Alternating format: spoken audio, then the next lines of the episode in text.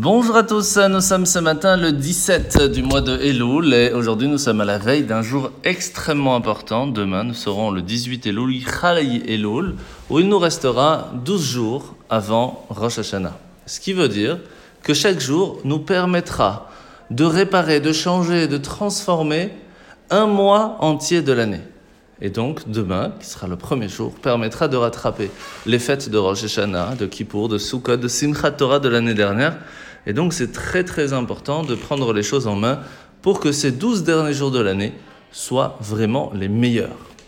Alors, nous sommes aujourd'hui au début d'un nouveau chapitre dans le Tanya, le chapitre 15 du Gret à Kodesh. Wanmour Azaken va nous rappeler que nous avons reçu un cadeau, un cadeau extraordinaire, la Torah, le jour du 6 Sivan, où nous avons reçu la chance d'avoir la Torah, le plus grand trésor d'Hachem, eh bien nous allons essayer de comprendre pourquoi c'est tellement un grand trésor. Pourquoi est-ce que c'est tellement bénéfique pour nous? Premièrement, ça va nous donner la raison de pourquoi nous sommes venus au monde. Qu'est-ce que Dieu attend de nous? Mais c'est pas seulement ça. Parce que c'est un peu comme tout. Vous savez que dans ce que vous voyez, il y a des choses que l'on voit, des choses que l'on ne voit pas. Toutes les choses qui sont sonores, ça reste des choses qui sont invisibles à l'œil nu. Et même à l'écoute, il y a les ultrasons qu'on ne peut pas entendre. Dans la Torah, c'est la même chose. Il y a certaines parties qui sont visibles, faciles à comprendre, d'autres qui sont cachées et extrêmement difficiles à intégrer.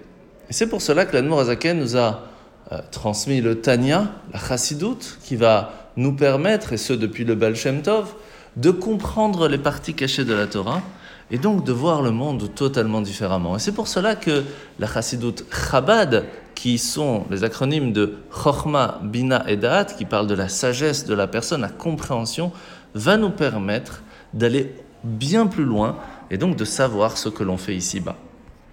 Alors la mitzvah de ce matin, c'est la mitzvah négative numéro 355, c'est l'interdiction pour un homme ou pour une femme d'agir en tant que couple marié s'ils ne le sont pas selon la Torah, quelle que soit la façon. Et sur ce, il y a aussi les lois que doit faire un couple lorsqu'il est marié, comme par exemple l'obligation pour un homme d'acheter des vêtements, au moins des nouveaux vêtements une fois par an à sa femme pour lui faire plaisir, et encore plus maintenant que nous arrivons au temps des fêtes. Alors nous sommes aujourd'hui à la parachat Kitavo. Et pour renouveler son alliance avec nous, euh, juste avant la rentrée de la terre d'Israël, Moshe va rappeler que nous avons fait un rituel assez précis, le fait d'être entre le mont Gerizim et le mont Eval, d'avoir parlé de toutes les récompenses que l'on pourrait recevoir si nous agissons convenablement, mais aussi inversement. il faut savoir, comme on l'a déjà expliqué, que tout ce que Hachem fait, c'est pour notre bien. Tout.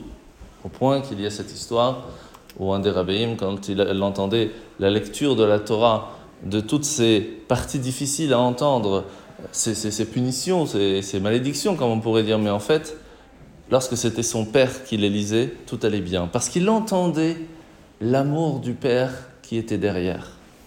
Alors que lorsque c'était une autre personne, un officiant, même très grand, cela n'avait pas le même impact et même le même effet. Et c'est pour cela qu'il est important de se rappeler que Hachem est notre Père et que autant que nos parents feront toujours le bien pour nous, même si des fois on ne le comprend pas, Hachem fait aussi la même chose. Bonne journée à tous et à demain.